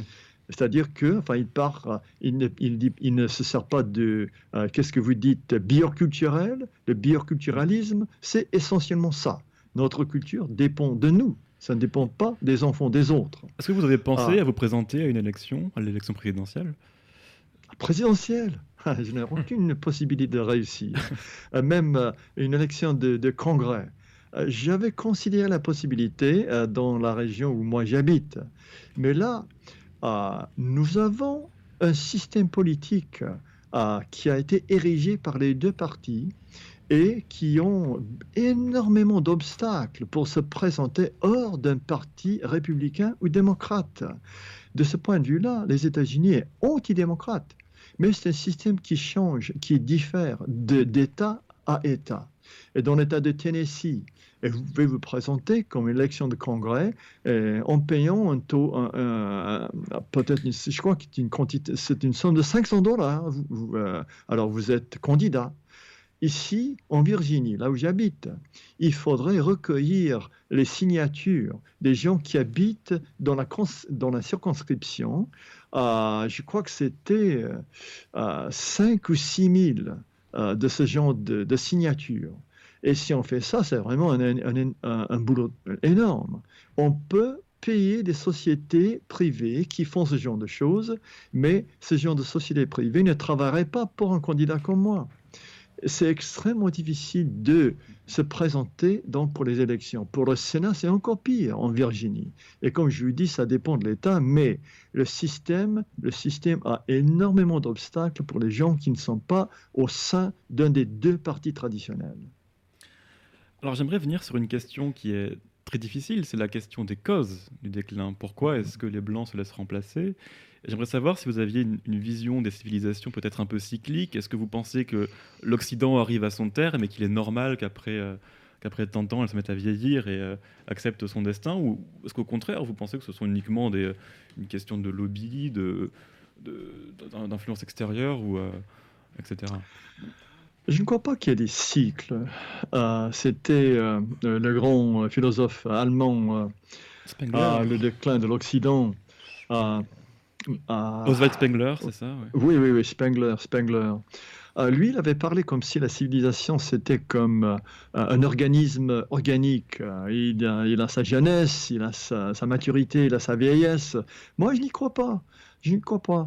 Pourquoi tout d'un coup? Parce que n'oublions pas que à l'époque de la Grande Guerre de 14-18, l'homme blanc, il dominait le monde, totalement, totalement. Pourquoi dans seulement 100 ans il est devenu euh, si, si, faible, si, euh, capitaliste, euh, si, si prêt à capituler? Non, si le cycle, si le cycle se passe d'une manière, comme disait Oswald Spengler, 100 ans, c'est bien trop court. non, je crois qu'il y a des, facteurs structurels, conjoncturels, il y a beaucoup de forces qui sont combinées pour avoir les résultat que l'homme blanc, euh, il est devenu quelqu'un qui n'a pas la capacité de défendre ses propres intérêts les plus fondamentaux. Et je crois qu'il y en a beaucoup. Euh, et je crois que les deux guerres, les deux guerres mondiales, euh, si on lit surtout les réactions après la Première Guerre mondiale, cette déprime, déprime des, Occidentaux. pourquoi notre civilisation a permis une telle boucherie, de, tels massacres? Ils se, ils se posaient des questions fondamentales sur la légitimité de l'Europe, de l'Occident. Et ensuite, seulement 21 ans plus tard, il y a encore ce genre de massacre. Ces deux guerres-là, je crois qu'on peut considérer les, guerres, l'équivalent des, guerres euh, péloponèses, c'est ça ce qu'on dit en, français pour les guerres de, la Grèce d'Antiquité, qui a vraiment marqué le déclin euh, de la Grèce antique. C'est ça, ces deux guerres. C'était quelque chose qui a vraiment démoralisé l'homme, l'homme blanc, surtout en Europe, mais aussi en Amérique. Mais aussi, euh, il, y a, euh, il y a des gens qui disent que le chrétianisme, parce que c'est quelque chose d'universel, comme vous disiez tout à l'heure, avec l'idée des, des, valeurs de l'Occident, c'est pour tout le monde. Euh, le christianisme, c'est une valeur universelle, c'est pour tout le monde. C'est peut-être un peu le cas, mais il ne faut pas oublier que les sudistes dans la guerre nord-sud des États-Unis étaient chrétiens très forts. Les, colonisateurs de, l'Amérique, de l'Australie, de l'Afrique étaient des, chrétiens. Euh, je crois que plutôt c'est le christianisme qui a été, euh, qui a été euh, changé par quelque chose d'encore plus grand, qui est ce changement de zeitgeist, cette, de, de, cette, idée que l'homme blanc n'a pas vraiment un véritable droit à être lui-même. mais aussi, il y a, comme vous dites, la pression des juifs et partout dans l'Occident, euh, ils ont mis leur proie sur l'idée de, multiculturalisme euh, pour dire que la, conscience raciale hommes blancs c'est illégitime et que la diversité c'est une très grande chose. Euh, il faut pas il faut absolument pas nier l'influence des, des, groupes juifs. Mais je crois que il y a des gens qui se concentrent sur cette question, qui sont devenus un peu fous qui commencent à croire que tout ce qui, que tout ce qui va mal, c'est uniquement la faute des Juifs. Euh, ils sont de, devenus obsédés par cette question. je crois que c'est un danger. Mais c'est quelque chose, c'est un facteur, euh, euh, c'est sûrement le cas. Aussi l'individualisme de l'homme blanc. il considère que si sa famille va bien, alors la société va bien. Nous sommes très faciles à diviser comme ça parce, à cause de notre individualité. Et aussi, enfin c'est un peu spéculatif de ma part, mais je crois que euh, les aspects uniques de, euh, de l'Occident, euh, des choses comme la liberté de parole, liberté de la presse, l'idée qu'on on aura des élections pour tout le monde, tout ça, ça reconnaît que même si moi je suis plus fort que vous, je n'ai pas le droit de vous, de vous ne pas permettre de parler. Je n'ai pas le droit de, de empêcher votre vote. Euh, je n'ai pas le droit de vous dire, euh, vous ne pouvez pas faire ça, et la loi, c'est pour tout le monde, même pour les forts et, même, et, pour les faibles. Euh, les règles de la société, c'est pour tout le monde. Tout ça, ça reconnaît que l'autre personne, les gens qui sont autour de vous, ont des droits, il faut respecter. Le respect pour les femmes, par exemple, c'est uniquement chez nous qu'on considère que les femmes sont vraiment des personnages à être respectés euh, partout dans le monde presque. Les femmes, c'est la propriété d'un homme. Ce respect pour les autres, je crois que c'est quelque chose qui a, été, qui a été perverti chez nous et nous sommes obligés de respecter les gens qui ne sont pas comme nous, qui n'embrassent pas nos valeurs et une fois qu'ils seront chez nous, ils vont nous, nous, traiter pas du tout comme nous, on les traite. Cette idée d'avoir de respect pour les autres, même, même pour l'environnement, pour les autres animaux, euh, pour la planète, tout ça, ce respect pour les, les générations qui ne sont pas encore nées, il faut protéger la planète pour eux. Toutes ces idées-là, ça vient de l'Occident. Et c'est l'idée que les autres personnes, les autres espèces, il faut les respecter.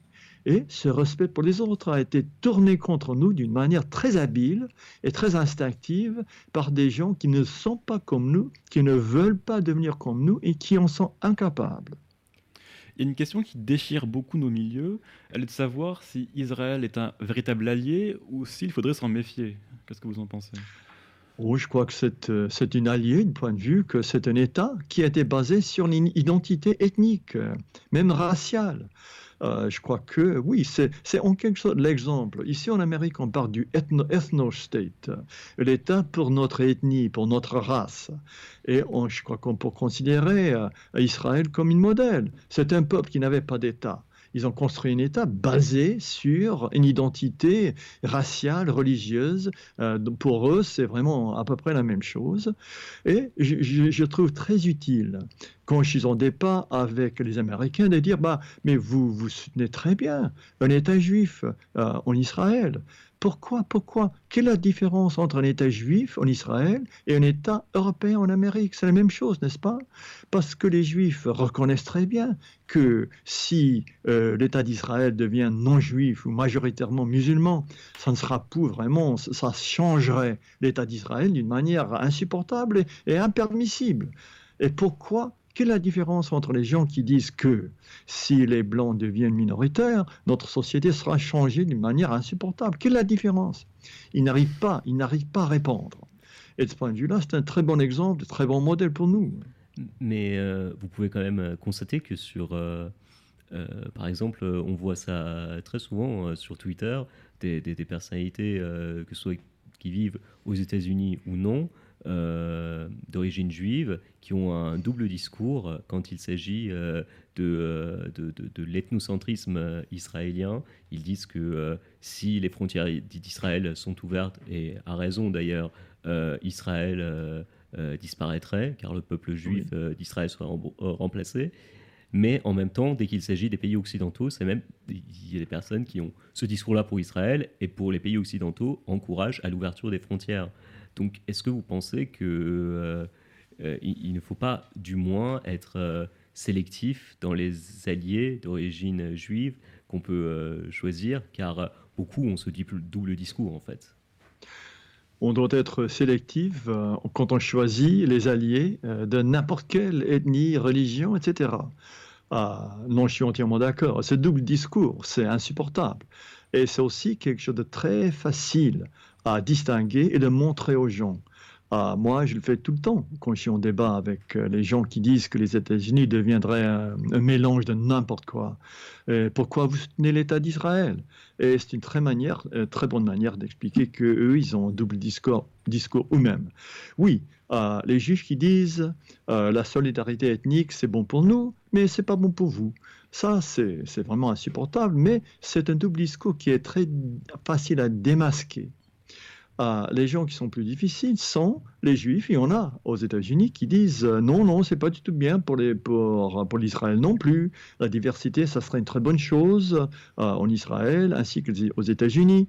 Euh, mais ces gens-là ne critiquent pas l'État d'Israël. Ils, disent, ils diraient ça peut-être euh, sur une certaine occasion où c'est bien pour eux de, de, parler comme ça, mais ce n'est pas leur manière de vivre. Mais non, comme je vous dis, euh, il faut il faut regarder nos alliés prospectifs d'une manière très, très soigneuse. mais je crois, enfin, je suis différent de beaucoup d'identitaires de, aux États-Unis en disant qu'il y a des juifs qui sont nos alliés et il y a d'autres juifs qui peuvent devenir nos alliés. Euh, il est, moi, je crois que c'est une, une grave erreur de se dire non, les juifs, euh, les juifs, euh, même les juifs askénazes, les juifs euh, qui ont l'apparence essentiellement européenne, ils sont nos ennemis, vraiment jusqu'à la dernière personne, on ne peut pas coopérer avec eux. Il y en a certains, c'est un petit nombre, bien sûr, mais avoir cette, cette discours, cette position ultime qui dit non, non, les juifs sont nos ennemis jusqu'à la dernière personne, je crois que c'est une grave erreur. J'ai une question sur un autre sujet. Est-ce que vous vous préoccupez de la question du dyshygiénisme Est-ce que le fait que depuis la révolution industrielle, ce sont en quelque sorte les moins, les moins aptes qui survivent et qui, euh, qui font qu'il y a une accumulation de mutations dans le génome des Occidentaux, qui, qui possiblement liées peut-être à, à la dépression, à la baisse de la testostérone, peut-être même à l'altruisme pathologique? Est-ce que c'est une question qui vous travaille? Oui, oui. Euh, le dyshygiénisme, oui. L'eugénisme, c'est quelque chose qui est reconnu dans le domaine des animaux et des plantes, etc. Et je trouve aberrant que c'est seulement, il y a une seule espèce dans le monde entier qu'on dit que ah non, non, non, non, ça marche pas. Les lois de l'eugénétique ne marchent pas chez l'homme. Mais ces lois marchent très très bien chez nous. Et il y avait, comme vous savez très bien, il y avait une période pendant les années 20 que l'eugénisme, c'était une politique de gauche. L'idée, c'était d'améliorer l'espèce humaine. Et, pourquoi pas Pourquoi pas? Et maintenant, on dit que non, non, non, c'est du nazisme. C'est, ça serait quelque chose de, vraiment, ça amène, ça, ça mène à, à l'extermination des juifs ou quoi que ce soit. Non, c'est ridicule. C'est une une, une réjection, une euh, capacité de nier la science, qui est quand même très très très surprenant. Et en même temps, en même temps, il y a des aspects eugéniques de la société américaine qu'on reconnaît vraiment sans problème. Euh, on, fait des tests euh, des, des, gens, des, des, embryons dans, dans, l'estomac d'une femme, et s'il y a des défauts, on peut faire l'avortement. C'est eugénique, ça. Aussi, si on choisit enfin, si on fait de, qu'est-ce qu'on dit, la reproduction artificielle, euh, si on va avoir un donateur euh, pour, euh, c'est quoi, pour la fertilisation. Mm-hmm. en laboratoire. on cherche des donateurs qui sont intelligents, qui sont beaux. C'est de l'eugénisme pur. Il y a des aspects, il y a, aussi des gens qui disent alors si vous avez certaines conditions génétiques, avant de vous marier, il faut faire du consulting, euh, une consultation avec une spécialiste dans ce domaine pour être sûr que vos enfants n'auront pas ce genre de problème. Encore, c'est de l'eugénisme. Euh, on a une schizophrénie à ce sujet aux États-Unis. On peut parler de certaines choses, mais si on ouvre la porte à autre chose, absolument pas. Et pour moi, pour moi, la raison pour laquelle l'eugénisme est disparu aux États-Unis, c'est parce que les races sont différentes. Ah, il faut, quand on commence à reconnaître l'importance euh, du DNA dans la transmission des traits, il faut commencer aussi à reconnaître que les races sont différentes, que la transmission des traits sont différentes. Enfin, ça, ça se propage de la même manière, mais les données de base sont différentes selon la race. Et c'est ça qui est inacceptable en, en Amérique. Mais cette question de subvention sociale pour les moins intelligents. Bien sûr, le résultat, c'est la baisse d'un QI moyenne, mm-hmm. ah, de, de QI moyen aux États-Unis et vraiment n'importe où dans le monde développé. C'est uniquement en Afrique et dans quelques sociétés musulmanes, musulmanes où il y a un taux de reproduction, c'est les plus intelligents, qui est plus élevé que chez les, pauvres les moins intelligents. Ça, ça persiste, persiste dans certains pays du tiers-monde. Mais dans le monde développé, non. C'est les, les, parents les plus intelligents, les plus capables, qui ont le moins d'enfants. Alors, comment changer ce problème? Et en Amérique, je vous signale, ah, la question ce problème-là, c'est encore pire chez les Noirs. Le, grand scientifique Richard Lynn, il est britannique. Il a écrit quelques livres sur l'eugénisme, le dysgénisme euh, dans le monde euh, occidental, occidental moderne. Et il a dit que chaque génération, euh, les Blancs en Amérique probablement perdent un point de QI chaque génération, mais chez les Noirs, parce que c'est surtout les femmes qui ont fait des études universitaires. Ils ne trouvent pas d'hommes ils sont souvent célibataires. Pour eux, c'est vraiment dur. Il y a très peu d'hommes noirs qui ont, euh, qui ont fait des, études. Il y a beaucoup d'hommes noirs qui sont en prison. Euh, maintenant, la disproportion de femmes noires par rapport aux hommes noirs à l'université, c'est à peu près 60%, 40% et ils ne trouvent pas de mari, euh, ils restent célibataires. Et comme résultat, et parce qu'à cause des subventions, dans les ghettos noirs, on, a, on peut avoir 6, 7, 8, 9, 10 enfants avec 4 ou 5 pères. Euh, selon Richard Lynn, la détérioration euh, de QI moyen chez les Noirs, c'est à peu près 2 points, 2 points euh, de, de, de, de quotient intellectuel par génération. C'est quelque chose de très grave chez eux. Très bien. Euh, mais euh, on peut quand même faire remarquer que euh, c'est quand même ce dont vous parlez, c'est une extension de, de, de, la pensée de gauche et la pensée socialiste qui, qui, qui s'est développée en Occident. On l'a d'abord appliqué, ce genre de, pensée, le fait d'aider les plus démunis, mais aux blancs, avant qu'il y ait l'immigration. on a déjà eu des comportements dysgéniques en Occident vis à -vis des blancs. Et, euh, et, euh, l'étape suivante, en fait, c'est qu'on a étendu euh, ce genre de comportement dysgénique à d'autres races. Oui, tout à fait. Vous avez entièrement raison. Ce genre de subvention, on, taxe les plus productifs, les plus intelligents, pour subventionner la reproduction irresponsable des, des moins intelligents, des moins responsables. C'est un pacte suicidaire pour les générations à venir. Et euh, est-ce que, euh, parce que vu qu'on euh, on parle là des causes, est-ce que vous, pensez que justement c'est l'une des causes éventuellement du déclin actuel de l'Occident, qui n'est pas fatal Est-ce que vous pensez que l'une des causes, c'est justement le fait que pendant peut-être un siècle, on a, on a encouragé, on a permis aux, aux populations les moins productives blanches de se reproduire. Oui, oui. Ah, non, c'est bien évident. Et ça, c'était un rejet, un rejet euh, peut-être dans l'avenir euh, fatal de, euh, de, défaite de gènes. Et je suis très encouragé du fait que maintenant, petit à petit, l'importance des gènes, c'est de plus en plus reconnu il y a un scientifique américain qui travaille en Angleterre qui s'appelle Robert Plomin, Plomin peut-être, M-I-N, et il vient de sortir un livre sur cette question. Et c'est non seulement à, travers des études sur les jumeaux, par exemple, les jumeaux qui sont séparés euh, et qui ont été donnés pour, euh, pour être adoptés par, par des familles différentes, on trouve à quel point ils sont vraiment identiques de personnalité, intelligence, etc. L'environnement ne change pas beaucoup. Euh, on comprend l'importance des gènes dans le développement de tous les aspects d'un être humain. Et maintenant, on trouve vraiment au niveau moléculaire les bases de ce genre de différence.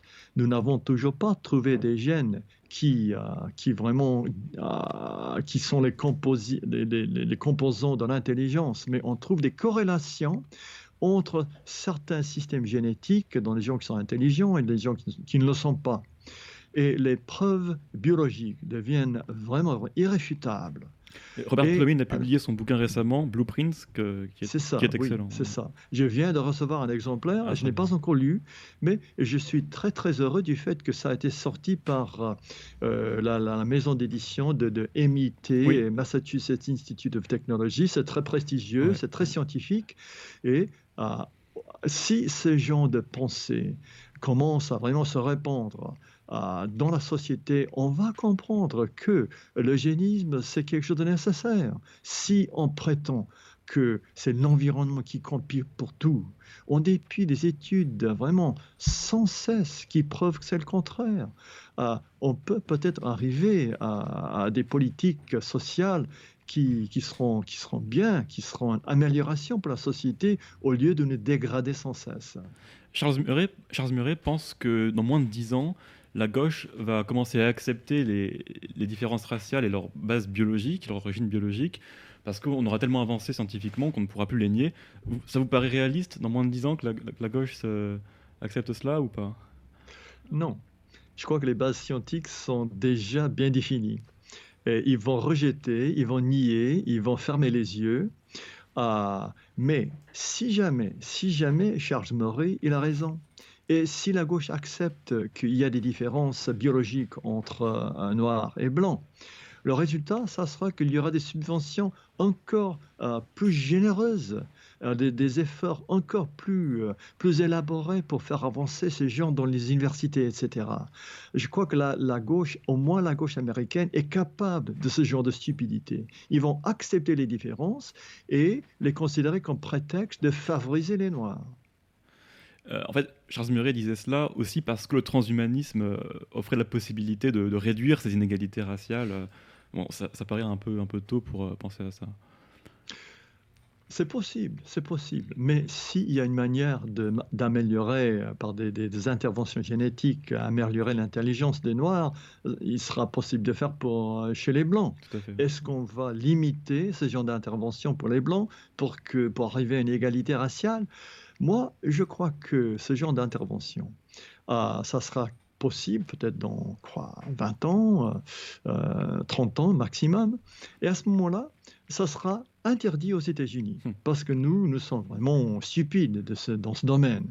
Ça sera peut-être interdit en Europe aussi, mais euh, dans, en Chine, euh, peut-être en Corée, il y aura dans les îles Caraïbes les laboratoires où on, peut très bien se faire ce genre de choses, et ça sera la riche qui auront des enfants qui sont super doués, ah, on a ce qu'on appelle euh, des sélections des embryons. On fait fertiliser des œufs d'une femme, peut-être une centaine des œufs, et on a des embryons qui apparaissent. On, on pourrait les tester, et parmi ces 100, ces 100 embryons, on va choisir celui qui a les caractères qui sont les plus désirables, on va implanter dans la femme, et voilà, on aura, on aura un enfant qui est vraiment doué dans tous les domaines. Euh, je ne vois aucune raison pour que ce soit impossible. Et les Chinois, les Chinois, ils vont, ils vont faire ça au niveau industriel parce qu'ils n'ont pas de complexe. Ils comprennent très bien que l'intelligence c'est important. Et s'ils y arrivent, et si c'est quelque chose qui est répandu en Chine, euh, où ils vont dominer, dominer le monde entier, vraiment sans problème. Euh, je ne sais pas si vous connaissez euh, une personnalité un peu active dans l'alt-right euh, d'origine québécoise qui s'appelle euh, Jean-François Gariepi. Je ne sais pas si, si, vous avez déjà entendu parler. Ah, le, le nom me dit quelque chose. N'est-ce pas qu'il vient de, de, faire sortir un livre sur l'histoire du Québec? Non, non, pas du tout. mais par contre, il va sortir un livre. C'est un, il est spécialiste en neurosciences. Hmm. Et ah oui, et, euh, et en fait, euh, nous allons essayer de l'avoir euh, à l'avenir dans notre émission comme un invité. Et en fait, Jean-François Gariepi, tous les soirs, fait, fait, fait, fait, sur YouTube des lives très intéressants. comme il a toutes les semaines comme invité, il me semble, en tout cas pendant un temps, il a eu toutes les semaines comme invité David Duke. Euh, oui. Donc, je, je, je, pense que euh, certaines de, de, de, ces émissions vous intéresseraient. Et lui parle euh, justement de, de, du transhumanisme et en fait de la, hmm. de l'eugénisme, mais par la, la, la, sélection génétique. Et, et pour lui, ça peut être quelque chose de bénéfique, mais également hmm. un danger si euh, en fait on, perd le contrôle de cette sélection là et que, euh, et que à, terme c'est des machines qui sélectionnent nos gènes à nos places et à ce moment-là en fait euh, il a peur d'une disparition à la fois de, de, de, de, la race blanche mais également de, de, l'humain tel qu'on l'entend il est moins optimiste éventuellement vis-à-vis du transhumanisme en pensant que la sélection génétique en fait peut, peut, euh, peut nous rendre euh, esclaves de, de, de, de, machines ou d'intelligence artificielle à qui on confie notre sélection génétique. Hmm. Mais tout d'abord, je ne vois pas pourquoi il faudrait confier la sélection aux machines. Justement, je ne vois pas pourquoi on serait obligé de le faire. En plus, euh, il me semble que étant donné que même les Asiatiques croient que les Blancs sont euh, euh, le groupe le plus beau euh, du monde, et même les Noirs, ils n'aiment pas le dire, et je crois qu'il y aura des gens qui vont se transmettre en blanc plutôt que dans l'autre sens. les Blancs ne vont pas disparaître. L'apparence des Blancs sera volée de nous, et il y aura beaucoup de monde qui ont une origine qui n'est pas blanc, qui n'est pas blanche, qui vont en apparence blanche. Je crois que c'est. Et aussi, je ne vois pas pourquoi on va perdre le contrôle de cette sélection. Pourquoi? Je, ne crois pas. Ça, ça, ça sera une certaine. S'il y a un, libre, un marché libre de sélection, on va sélectionner des, gens qui sont beaux, intelligents, qui ont des talents euh, musique, euh, athlétisme, etc. Des choses qui sont considérées comme désirables pour de, bon, pour de bonnes raisons. Nous inviterons Jean-François Cardier-Pi pour en parler. Et euh, c'est une question qui mériterait une émission entière. Peut-être. Oui, c'est sans doute. Bah, je suppose qu'il parle parfaitement français. Ça sera vraiment un bon choix pour, pour, un invité. Mm. Peut-être qu'il y a encore une ou deux questions intéressantes avant qu'on termine l'émission. Euh, oui. Euh, donc, une question de Gavin Matheson. Voyez-vous un autre républicain avec une conscience raciale prendre de l'importance dans le paysage américain? Il y a ce congressman dont j'ai parlé déjà, euh, Stephen King. Je crois qu'il commence à avoir une conscience raciale. Euh, pourtant, il avait donné une interview à nos camarades en Allemagne qui sont proches de l'alternative pour Deutschland. et eux, ils ont dit que c'est un type assez simple. Il, est un peu comme Donald Trump, dans la mesure il, il, dit des choses qui sont prometteuses, mais il n'a pas vraiment réfléchi profondément à ce sujet-là. Et euh, pour cette raison, même chez les républicains, euh, je ne vois pas des gens qui ont vraiment une compréhension euh, approfondie, systématique des, crises qui sont, qui sont en face de nous. Et une dernière question. Une question de Dipesto. Pensez-vous que la solution démocratique soit réellement viable et que ce soit la seule solution pour retourner à une homogénéité raciale? Ah, ça, à vrai dire, je ne sais pas. J'espère que euh, les moyens démocratiques euh, vont nous servir. Ah, mais en fin de compte, la survie, c'est le but ultime. Et si la voie démocratique ne marchera pas, ah, si il nous faudra quelque chose d'autre, alors il faut s'y résigner. Euh, c'est vraiment la survie qui compte. Et quand notre survie est en jeu, tous les moyens sont possibles, mais j'espère profondément que tout ça, ça sera paisible et par les moyens démocrates. Eh bien, Jared Taylor, un grand merci d'avoir accepté notre euh, invitation. Au plaisir de vous revoir peut-être une autre fois, nous inviterons avec plaisir. Merci à Victoire Betty, Safar Nizadi, Thierry Marin et Jules Legrand à la technique. Nous avons un Patreon pour nous soutenir, le lien est dans la description. À bientôt, chers amis. Merci beaucoup de m'avoir invité. Je vous en prie.